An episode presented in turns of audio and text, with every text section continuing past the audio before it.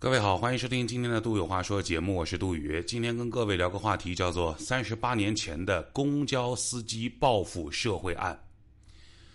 呃，根据警方通报，贵州公交坠湖二十一人死亡事件，是因司机对拆迁问题不满，蓄意把车开入湖中报复社会所致。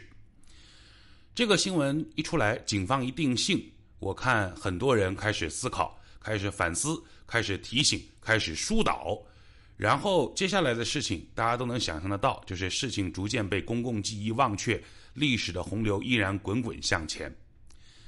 阳光底下其实从来就没有新鲜事儿，所以呢，我想跟各位来谈一桩三十八年前的，也是报复社会、违法这个危害公共安全的案件，因为特别担心文章被四零四。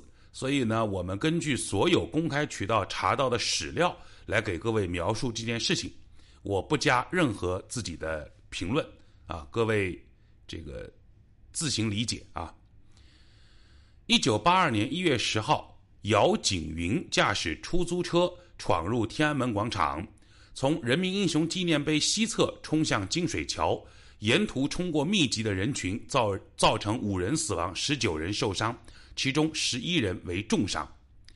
一九八二年二月十九号，姚景云被执行死刑。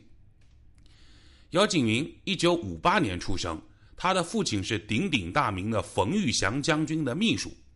抗日战争时期，冯玉祥委派姚景云的父亲给延安送去过战时物资，因为与新中国有功，所以他们家留在了大陆。姚景云的姐姐因为四十年代和一个美国人结了婚，后来在特殊年代里面，因为里通外国有特务嫌疑，呃，被批斗，上吊自杀。文革时期，姚景云的父母被送到了乡下，只剩他和哥哥在城里相依为命。那一年，哥哥十二，他十一。一九六九年二月，中国和苏联在珍宝岛发生武装冲突之后。我国举国上下一片疯狂备战，备战的第一步就是把所有留在城里的阶级敌人全部送回老家，免得他们和苏联里应外合。于是，姚景云的父母被送到了更远的地方，他爸爸被送回了安徽老家，他妈妈被送到了五七干校，他们家的房子被组织上没收，他们兄妹两人被迫搬到一个不足八平米的棚子翻盖的小屋里头。再后来，姚景云被分配到了北京的出租车公司上班，做了一名司机。他驾驶的是一辆华沙牌的小轿车。根据姚景云生前的好友沈瑞回忆，分到车队之后，姚景云就经常对沈瑞叹气说：“我们车队的队长亚特孙子，他动不动就把他的臭手放到我身上，他一脸褶子，半脸赖肉，恶心的要命。我哪天……”真得跟他急了，骂丫一顿，他就好一点了。怎么了？我问。前两天我们到民族宫拉客人，在饭店里等客人吃饭的时候，因为我们是司机，我们坐在一块儿，他把手放到我腿中间，气得我差点没把丫椅子给蹬了。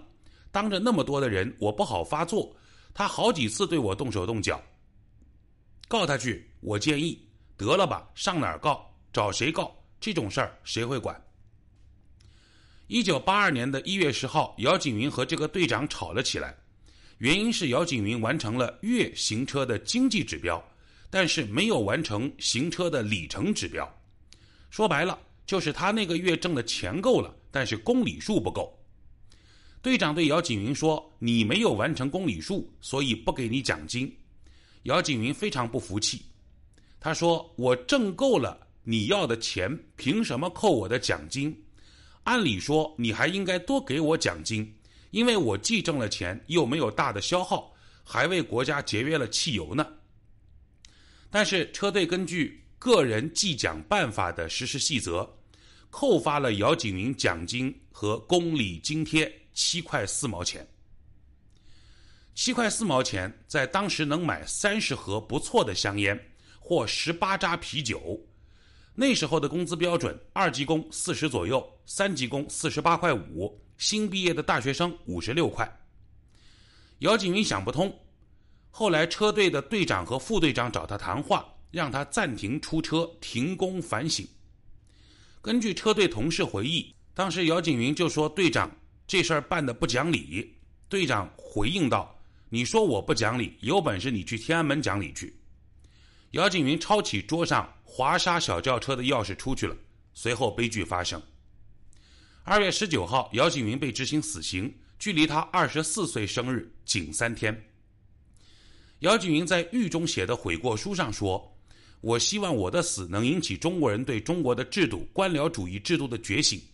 我希望用我的死唤醒中国人民。”姚景云被枪决那一天，他对刑场的所有的人说了几件事儿。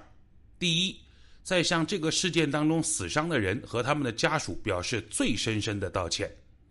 第二，提出捐赠自己的身体去挽救别的人，以此作为一点点补过。